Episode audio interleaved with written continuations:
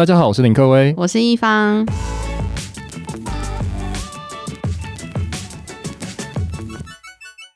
今天请到了一个重量级的嘉宾，那其实我跟他算是非常的熟，他是我的电商前辈，美翠丝电商公司的老板刘国良，Hunter 哥，我们欢迎 Hunter 哥。好，大家好，现场线上的听众大家好，我是美翠丝电商的执行长，我叫 Hunter。其实我们很好奇哦，因为电商平台这么多，我其实想要请 Hunter 哥来介绍一下美翠丝到底是什么样的服务，嗯、然后可以帮助一些电商的业者达到什么样的目标。其实美翠丝电商的成立其实蛮有趣的。过去早期我算是比较以单纯的资讯公司哦，就是以电商系统开发的角色为主，进行这个系统的开发。但是其实我在电商的这个资讯圈到现在已经十六年了，前面的快十年的时间，我基本上。都是以单纯的一个技术角色来进行电商的系统开发，可是我觉得感觉好像差了什么。我后来去真的跟商家走的比较近，我发现诶，没有去接触到商家营运端的问题，我们只是在解决系统技术端的问题。后来我就跟电商的一些好友，然后我们一起成立了这个美翠丝电商。我是以技术的头脑，那他是本身就是电商营运的商家的头脑，然后我们就一起成立了这个美翠丝。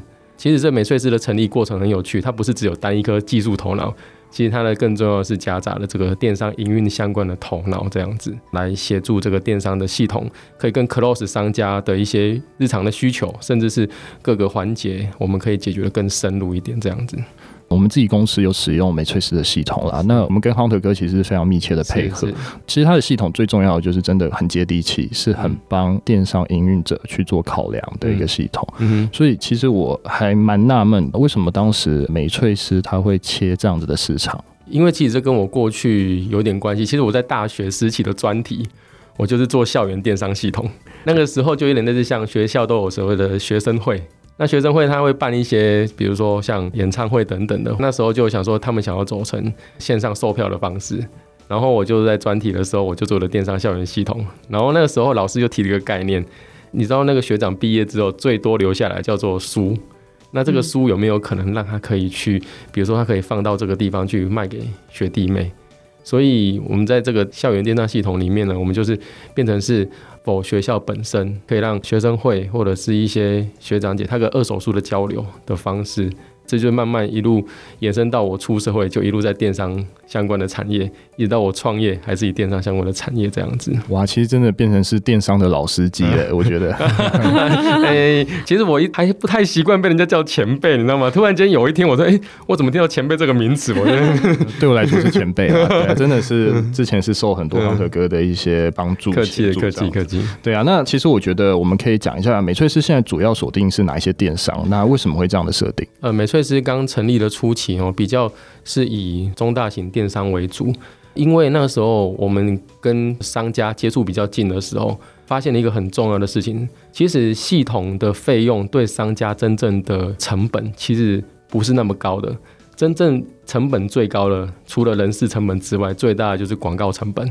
广告成本呢，大概可能会占了中大型规模的电商，可能会比它日常的一般的成本来高很多倍。所以那时候我就想说，诶，那我怎么样可以帮助这一些比较中大型的商家的电商，他可以在这个广告的导流的数据透视这件事情上可以更透明？怎么可以去更优化这个广告进来的相对应的成效？所以我们一开始就比较切入的点是，你比较有一点预算在这个广告执行上的一个电商组，我们可以透过这样的一个呃系统的一些相对应的数据透视的模式。第一个，也许让你的广告原本你花一百万，你可以得到两百万、三百万，换成美翠丝的模式，你可以，因为你要知道怎么去检讨改善的流程，也许你可以变成五百万甚至更高。我们当时曾经有个商家，他过去一个月投了广告费用可能是三十万才能达到一百万，他换到美翠丝的时候，他发现，嗯不到二十万就可以做到一百万了。省下来的空间，其实它可以去创造更多的导流，相对获得更高的这个营收，这样子。那我想问一下，这感觉就是用了你的系统，这个 ROAS 就会变高，这是什么样的逻辑啊？是因为它有很多的数据分析，然后等于说我是网站经营者，我是可以透过美翠丝的系统看到很多背后的数据，嗯、甚至是使用者他进来之后，他的每一步这些是可以透视清楚的吗？嗯、是没错。其实我们最主要就是希望怎么样协助商家透视数据，协助哪几个商家？第一个协助投手，快速去透视他本身的每天在看的这个广告的一个成效。因为我们大家知道，广告投放就是我一开始最在意就是我的 CPC。比如说我投多少钱，那对等多少点击，它前面有人跟像素、跟你的那个受众有关，跟你的素材有关。但是广告点进来之后，对应会不会变成订单？其实很多在这个地方就模糊掉了，因为人不知道跑哪去了，他根本不知道。那这也不是投手能控的事情。所以过去商家在投广告的时候，都一直在要求投手啊，你投多少钱，你要对等多少营收。但是一般广告投手只能做到，就是我只能把受众尽可能做好，我把我的素材尽可能做好。他已经把 CPC 控得很漂亮了，但是营收起不来，这个时候问题就来了，谁来处理？我们的系统就是可以把你人点进来之后，你可以去分析你的跳出率哦，有人直接多少直接跳开，有人可能没有看到商品页之前的离开率，或是有多少人看了商品没有提代的提袋率，或是放入购物车之后没有变成订单的转单率，它可以分成这四个细节。然后让你去知道你的问题点可能出在哪边，一步一步的去改善优化它之后，它就是好像是一个我们业界俗称的漏斗行销。漏斗行销就是你要把点能抓出来，你知道这个问题点你怎么各个击破。当你降低了你的离开率，提升了你的转单率，这个时候你同样的广告费用带进来同样的人，你反而会造就了更高的营收。好，那我也想问一下，就是说我有看到那个网站上面有呃写说你们是用 AWS 云端这个部分，那我想要问问一下，就是说这个部分的优势会是什么？它是一个什么样的东西啊？坦白说，我衷心感谢这个世界上有 AWS 这个 这个服务哈，因为我我在电商十六年的时间哈，嗯，我曾经在早期还没有 AWS 的时候，我们真的就是要用那像这种中华电信或者亚太这种机房。尤其是我又是城市本身又是 MIS，我要白天要写城市，晚上要去机房处理事情。白天呢不是压力最大的，晚上压力是最大的，因为你知道机器没有百分之百可靠度的这种东西。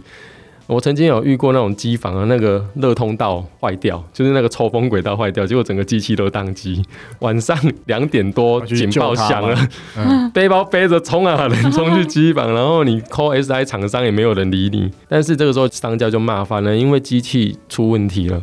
所以坦白说，在换上 AWS 之前，真的没有一天是可以好好睡觉的。就是你在睡觉的时候，你依然要保持那个简讯叮那一声的，或者有电话打来的时候。你要冲击房了，换上 AWS 之后，我觉得它真的是一个，我觉得以现在的选择来讲，它真的是可以让现在在做云端主机相关的应用的一个厂商，它可以获得一个好的睡眠品质。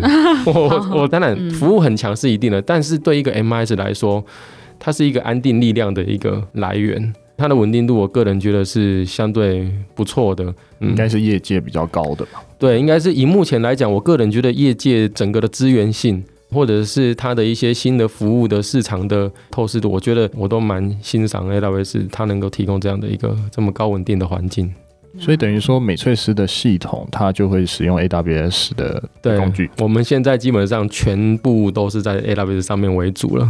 但我也觉得这件事情有一点时代的眼泪，你知道吗？现在那个新的 IT 啊，工程师 MIS 快要没有看过什么叫做 server 这件事情了。以前就是还有着一 U 二 U 这种大型的机台，现在九零年代出来的。可能连机房长什么样子都没有机会去接触到了，都已经上到云端了。对，都已经上到云端了。等于说，现在假如说是使用美翠是开店平台的系统的厂商们，他是非常安心的。他等于说，他网站突然挂掉的几率其实是几乎是零了。其实现在真的这个几率已经变得相对低了，因为它前面我觉得 AWS 蛮厉害一点，就是它有一个机制叫 Auto Scaling。所以 Auto Scaling 就是因为人多，主机压力就大。那你可以去设定，当我的流量的主机压力到百分之七十的时候，它会自动长出第二台。再长出第三台，再长出第四台，所以它会自动随着你的流量多增加机器，随着你的流量少，对，然后就减少机器。以前这件事情哦，我们早期又是一个时代的眼泪。那雅虎的首页广告，以前我们的商家要上雅虎的首页广告，一定要两个礼拜前通知我们。为什么？因为你要先去租机器，你要从安装开始，那这个过程是很冗长的。现在这件事情已经不见了，现在已经是机器自己会生出来了。我觉得你可以看得到一个资讯时代的一个成长的一个过程。那我们拉回来到美翠师服务的内容，我看到上面有一个叫网络健检服务，可以跟我们介绍一下这个服务的内容吗？好，这个网络健诊服务呢，其实主要是在协助我们电商的商家怎么样去找出他现在的问题，因为我觉得我们始终还是要解决商家营运上的痛点。嗯，那其实很多电商的商家他们在经营这个电商网站的问题的时候，其实。现在坦白说，导流已经算是一个比较相对容易的时代了。包含你可能有自媒体啊等等这一些，或者 FB 广告等等，其实它的操作已经相对变得比过去来的简单很多。但是始终还是维持在到底人进来之后怎么不见了？所以它跟你的网站的内容体质还是有一定的关系。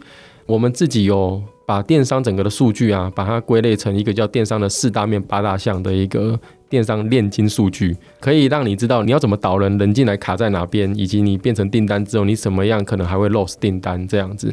那这个电商建成数据呢，就是安德在我们这个所谓的电商四大面八大项的一个炼金数据报表。我们会提供一个这样的一个健诊服务，帮商家去检视他目前的网站。比如说，我们从广告导流这一段来看。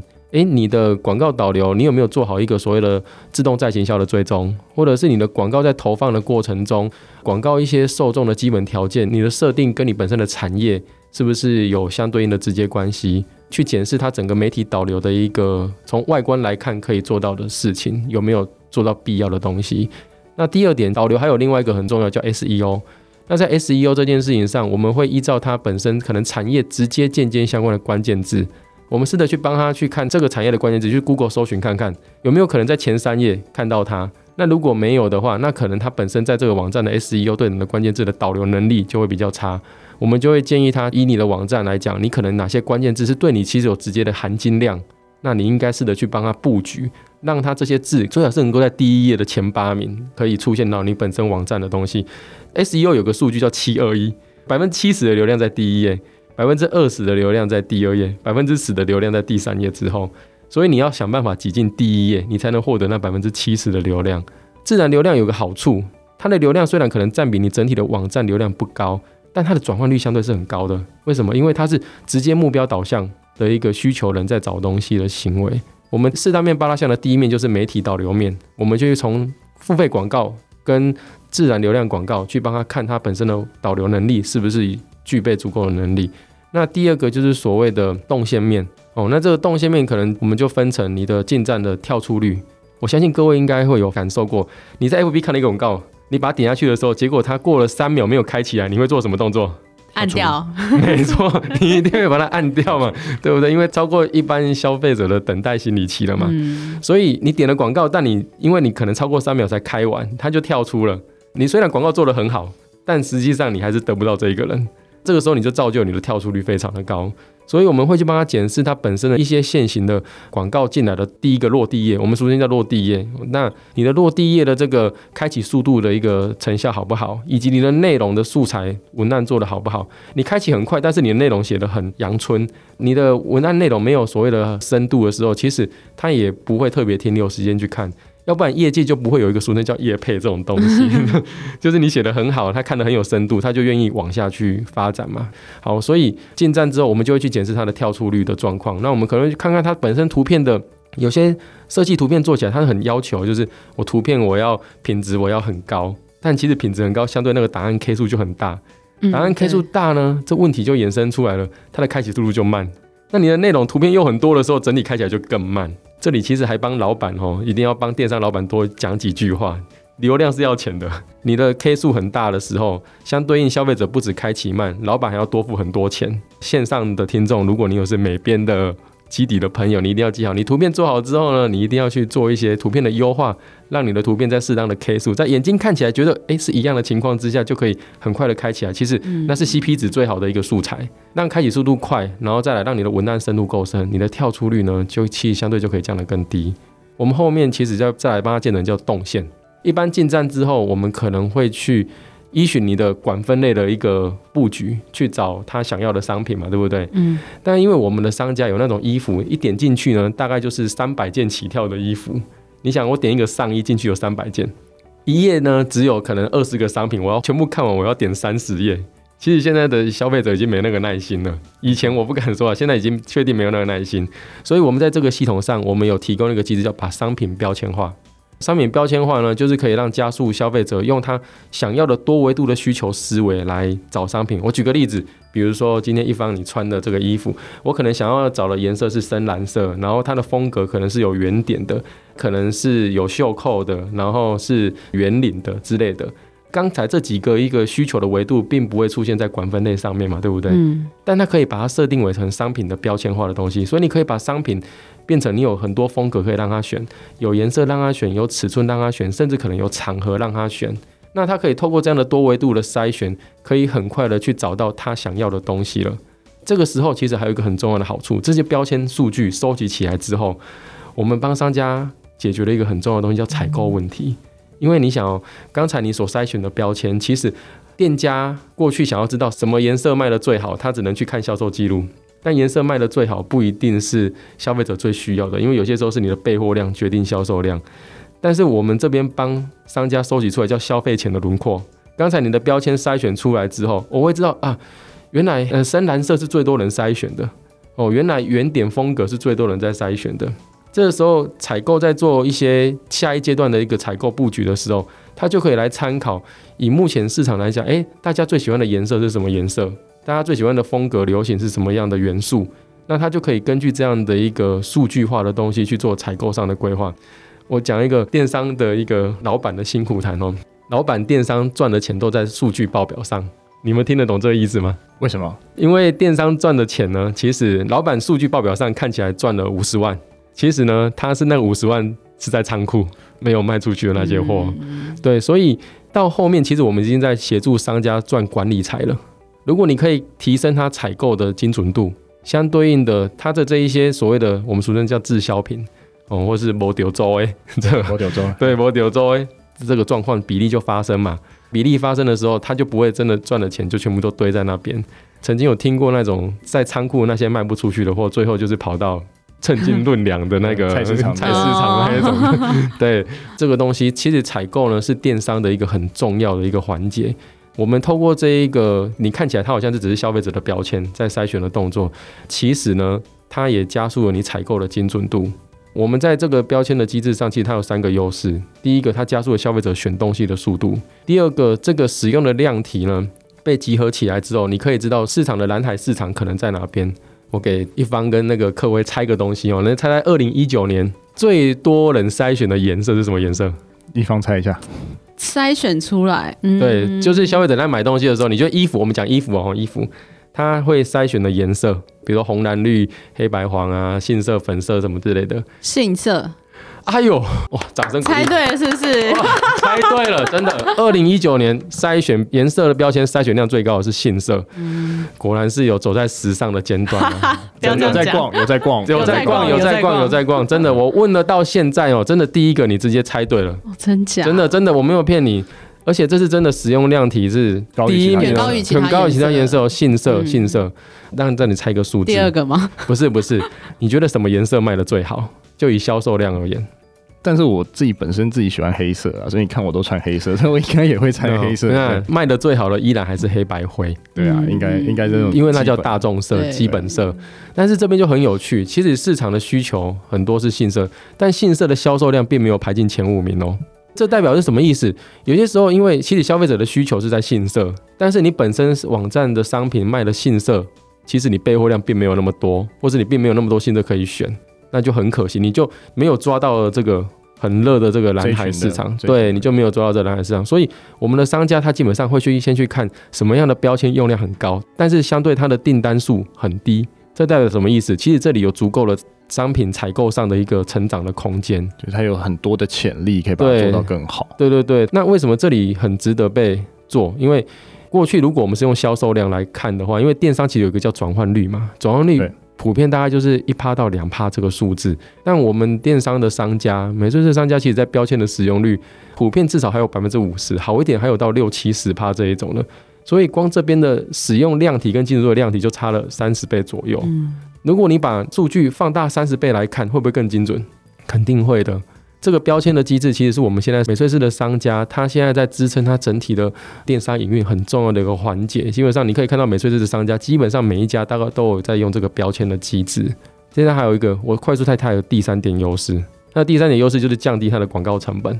刚才如果我们用一个买上衣的概念，如果你点分类的上衣。那 FB 你了不起，因为现在外面的媒体帮你做，就是有点过上衣的人，我把所有的上衣的商品包起来，持续打给你看。我们刚才讲上衣假设有三百件，嗯，每件都打，每件都一直打，对不对？嗯，好。但是刚才一方你搜寻了黑色点点这样的一个属性的标签，我可以针对把黑色的商品包起来打给你看，我可以把有点点元素的商品打给你看，所以我可以根据你的行为，根据你的需求。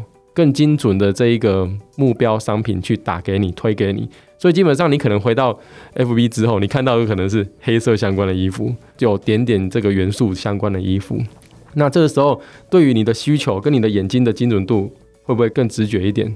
它最后就是转单率就会变高嘛，因为你没错，喂给他他想要吃的东西。没错没错，因为过去你曝光十次可能才会中一次。现在你可能曝光三次就会中一次，所以你的整个广告的点击成本就下降了。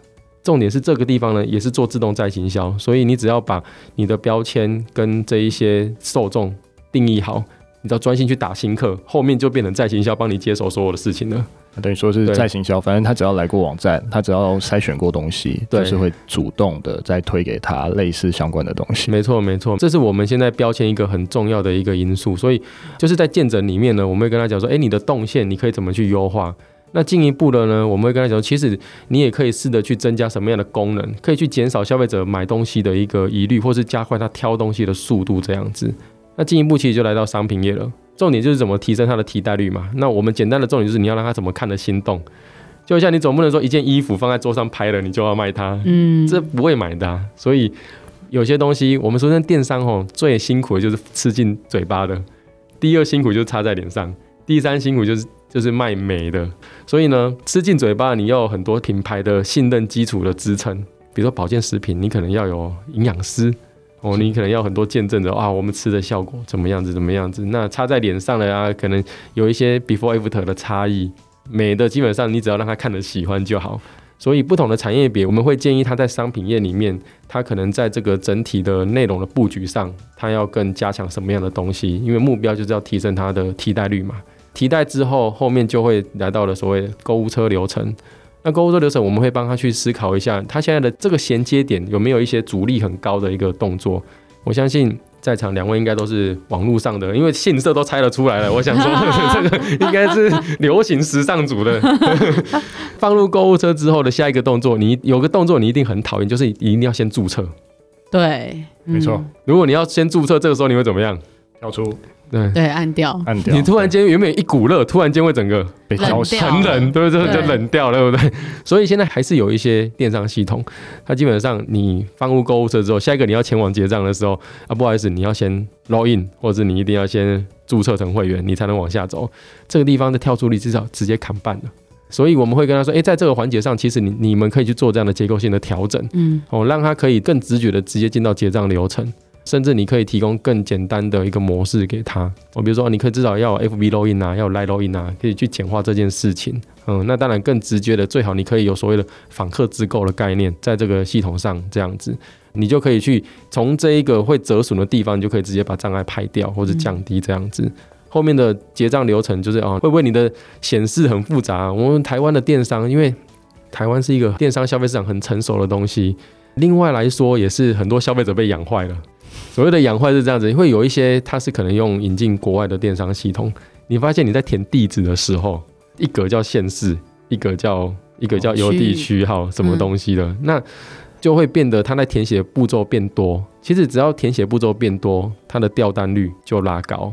所以我们会说，哎、欸，其实你在这个填写资料，你可以试着去简化，简化你的流程。那简化流程之后，你相对呢，你也提升你的转单率这件事情。一步一步的依照我们四大面八大项的东西去见证它网站的动线，后面还有所谓的取消率跟退货率啊。那取消率就是最常见的取消率，其实就是所谓的商品下单之后，有的自己举手，超商取货没去拿过的。哦，我我之前会你 会会有过，对不对？但真的不是你的错，有些时候这真的太忙了，忙到真的、啊、真的忘了，所以这个一定会有一点点这个状况发生。嗯，所以这个造就了订单你的取消率。金流也有所谓的未付款的订单，比如说在 ATM，你选择 ATM 付款，但是后来你就忘了去付，或是懒得跑那一趟。这张订单你就啊算了，那就过了，那就算了。对对对，那就算了，对不对？这个订单好不容易变成订单，最后以最后还是取消了。嗯，所以我们其实会有一些方法，会建议他，哎，你可以试着在这种取消率比较低的付款方式，你可以给他一点诱因，去提升它的使用率。那相对应的，你的这个取消率也会有一点调整。那还有另外一种，其实叫预购商品。预购商品最容易遇到叫断货。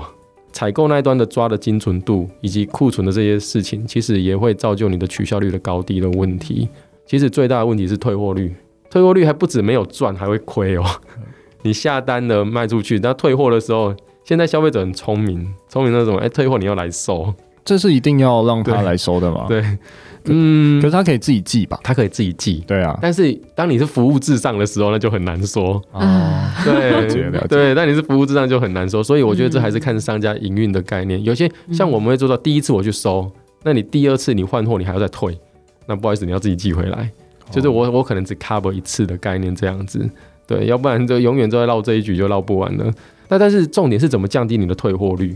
我们就会在系统上，像现在有一些电商系统，你可能在退货的时候是消费者要打电话给客服，跟他说：“哎，我要上面要退货。”那客服这时候了不起就是什么？拿纸本记一记啊，你要退货啊，退货原因是什么？一定要还是要问一下，因为老板会问嘛，对不对？要 做笔记，对，做笔记，所以他会写了一堆啊，做笔记要 Excel 出来这样子。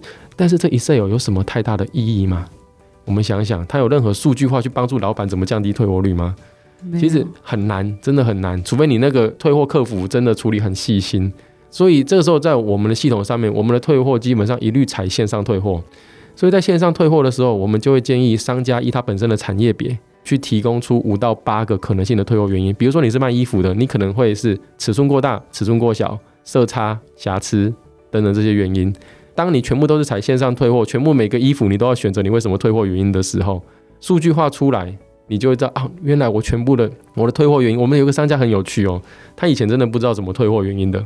但是换上美这支系统之后，他就怎么连续六个月退货原因都是尺寸太大，后来才发现一件事情，原来他拿到的 L 是 L 大半号，他拿到的 M 是 M 大半号，后面追追追追追才追到啊，原来他现在找的这个制造商，嗯，制造商，哦，就是供应商，他们是供欧美系的，哦，所以是比较大的，所以会稍微大一点，但是来台湾卖的时候。基本上你拿到的标是 M 号 L 号，你一开始没有去想那么多，你就照它的量嘛。嗯、结果量完之后奇怪，穿你们家就是大半号。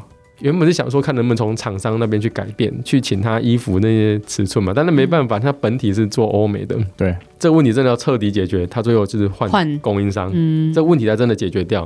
但是如果说今天没有这个数据化去帮他讲这件事情的时候，你永远不知道为什么消费者永远在嫌这件事情。对，因为它需要一个走势跟一个量体造就出来的一个比例原则，所以我们就会协助商家，诶，我怎么去透视你每一个环节的数据点，怎么去逐步的去调整你的问题？那我觉得电商其实经营到最后，前面你可能会赚到一点叫做利差，所谓的利差就是我下过多少广告，然后得到多少营收，然后这边的利差。但当你的事业体发展到一定程度的时候，比如说你营收过了三百万的时候，你这个时候已经从利差赚成变成赚管理财了。那个会是一个另外一个另外一个复杂的对更复杂的议题了。那这种东西，如果你没有透过数据化的东西去跟你讲你的问题在哪边，嗯，那其实你看到刚才那个三百万之后，前面是广告导进来的那个利差嘛，对不对？后面因为你开始有单量了，其实你前面都没有变，你只是降低你的取消率，你只是降低你的退货率，这边的钱就会你的钱就挤出来了。这是电商很有趣的事情，但是。我讲一个很实在话，当我以前没有真的踏入电商商家端的营运流程的时候，我们只在想技术的时候，你根本不会想到，嗯，是这样赚钱的。嗯、这部分的头脑的组合，我觉得是造就美翠师今天可以用这样的一个产业营运的思维来做系统，所以。我觉得可以帮助商家，就是尽可能我们可以透视更多的问题。了解。嗯，那我想问一下 Hunter 哥，什么样的厂商他可以跟你洽询这个网站健检的服务？其实我们现在已经不是说锁定在中大型电商了，我们现在已经其实辅导了很多那一种新创电商了。了解。对，所以基本上你可能现在有在 Momo 或是虾皮等等有在经营零售的人，你想要有自己的官网的一个网站的时候，其实。都很适合先从美翠思的这个电商见证里面先去切入，因为同样的，我们可以帮你看看你商品本身的问题。虽然你现在不是你自己的系统，但我们可以先从商品面跟你的管分类面来看，你可以有些哪个环节其实可以去做一些调整。那进一步做成自己的官网的时候，我们可以提供更多的 know how，教你怎么样真的去导流量，你就真的是自己下广告，自己操作 SEO。我觉得现在以客群来讲，我们其实已经没有特别在锁定在所谓的中大型电商了。我们现在已经一两年的客户群，其实很多都是属于这种新创电商。我们现在的角色其实也从系统商慢慢变成是电商的营运顾问了。电商有一个很直接的一个一针见血的一句话，就是没有人就没有单，没有单就没有明天。所以电商经营最重要的是导流，但导流的前提要先把网站的体质做好。呃，因为美翠师我们做的其实后面我们是做交易分论，所谓的交易分论就是呃，我协助你的营收成长，我才能获得更好的一个利润回馈。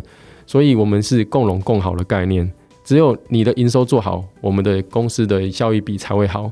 所以你网站做好，对我们来讲只是第一步完成，重点是第二步怎么营运。所以我们就会开始教你怎么去优化你网站的体质，再教你怎么去导流量，接下来再教你怎么从数据去赚你的管理财。这三个步骤，我早上其实九点半到十一点半，我才刚帮大概五六个商家上完广告投放的课程。对，所以我其实蛮好奇，美翠师现在已经切入了各种领域的一个电商的顾问的服务。那之后美翠师的规划大概是怎么样？好，OK，其实近几年，尤其是去年年底哦，很有趣哦，因为我加入了台面上某个那个商务平台。我发现了一个很特别的事情，其实，在除了我本身在做电商之外，其实现在还有一个我看到了一个新的市场，那叫做企业快速架站。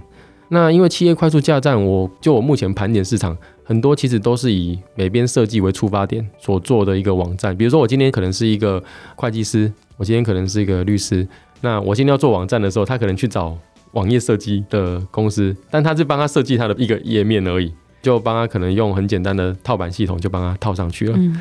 但大家想一下，你企业网站做好的，你最重要的目标是做什么？是只是有人来看吧？对，当然你要有人来看嘛。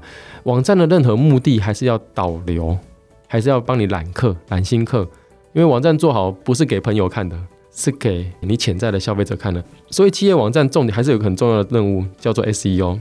你怎么去依照你的服务的类别去找出你最前头可能消费者会输的关键字，再去依照这个关键字去做 SEO 的优化，然后呢，让你的这个排名可以排得更前面一点。那你排名排得高，你就可以抓你抓住的流量就越高。其实我们现在有一个服务叫 VCP，这个 VCP 就是企业快速架站的意思。那所谓这个 V 呢，就是所谓的能见度。这个能见度就是我们透过搜寻引擎的一个优化，让你的网站的整体的曝光的能量变高，然后提升你整体的能见度。那 C 就是可信度，那这个可信度呢，就是我们让你的网站的内容，我们教你怎么样去做一个网站内容的布局。比如说你的第一个主视觉，你最想跟消费者沟通的一句话，以及就你公司而言，为什么我要选择你？你要把你的优势讲出来。那进一步，你的服务项目有哪些？那你怎么去单一介绍你的服务项目的细节？那再来呢？你可以去透过你的呃，你怎么有一些引荐的案例的介绍，去让这一些看的人对你的一个信任度会拉高，这是我们所谓的可信度。而且我们现在还有一个，其实我们网站这个企业快速架站，更重要的是它可以整合你的影片哦，因为外面设计公司做好都是平面嘛，对不对？对。我们的网站可以让你是用影片的方式去做呈现内容，而这影片有什么特别？听起来好像还好。外面目前你用影片的话，就是你可能把影片放在 YouTube。那 YouTube 你再牵回来，来嗯、所以这时候你在看网页的时候，你常常看中间有个红色点点要按，你要点下去才能播放。对，你要点了才能播放。但我们有个技术，就像我们 FB 在滑那个动态讯息一样，其实你是卷到那边它才开始播。那我们也是做了同样的模式。当你在看内容的时候，你是滑到那个地方，影片才会开始播放。那这里有什么差别？因为常常问，因为 YouTube 它也可以设定，就是你签进来的时候它就自动播。但是会有个问题。我网页转到那个地方的时候，你已经播到一半了，半了 对，那就会它变成在看的过程中就会变成是一个比较吃力的行为，所以我们会把这个影片的技术整合在我们的网页里面，变成是你滑到这个地方，影片才开始播放。我们现在也可以去把现在 Google 有一个叫室内实景，我们也把室内实景的技术整合进网站里面。所以你可以让你的消费者，假设你是一间餐厅，你可以让你的消费者更容易看到你的室内环境大概长什么样子，或者你是一个摄影棚，你可以让人家更知道你的摄影棚整个的环境长什么样子。那最后一个 P 其实叫价值度。我们在思考企业网站做完之后，人导进来，以业主来讲，还是希望那这个消费者跟我联络啊，他只看没有用嘛。对，所以我们在手机版的这界面，因为现在流量哦大概七成在手机上。在手机的下面，我们会 keep 住一个，比如说，你可以用 Light 跟我联络，或直接拨打电话，或直接开启地图来找我。我相信大家一定有找过某个服务。当你要拨电话的时候，你一定要做个动作，网页剪到最下面，复制电话号码，要不然就是头脑要记住那个数字，再开启你的手机号码，然后再输入进去，再拨给他。你知道那多辛苦吗？对不对？辛苦。对，所以呢，我们就做一件事的。他看完，他觉得有兴趣，他要联络你，就是他的大拇指一定马上可以去。触发到那个按钮，用最快的方式产生链接，创造交易价值，这就是我们 VCP 的核心价值跟精神。这也是我从美翠斯而言，我们过去早期做电商，我们是狭窄的电商的技术来做这个 VCP 的企业快速架站。我们让你的网站做起来，依然还是存在的高度的导流能力、内容可信度的能力以及价值的导联能力这样子。了解，今天很谢谢请到了我的电商前辈 Hunter 哥来到我们现场。其实我觉得美粹思系统其实它对于透视整个数据是非常强大的。那我自己在用，其实我也觉得非常好。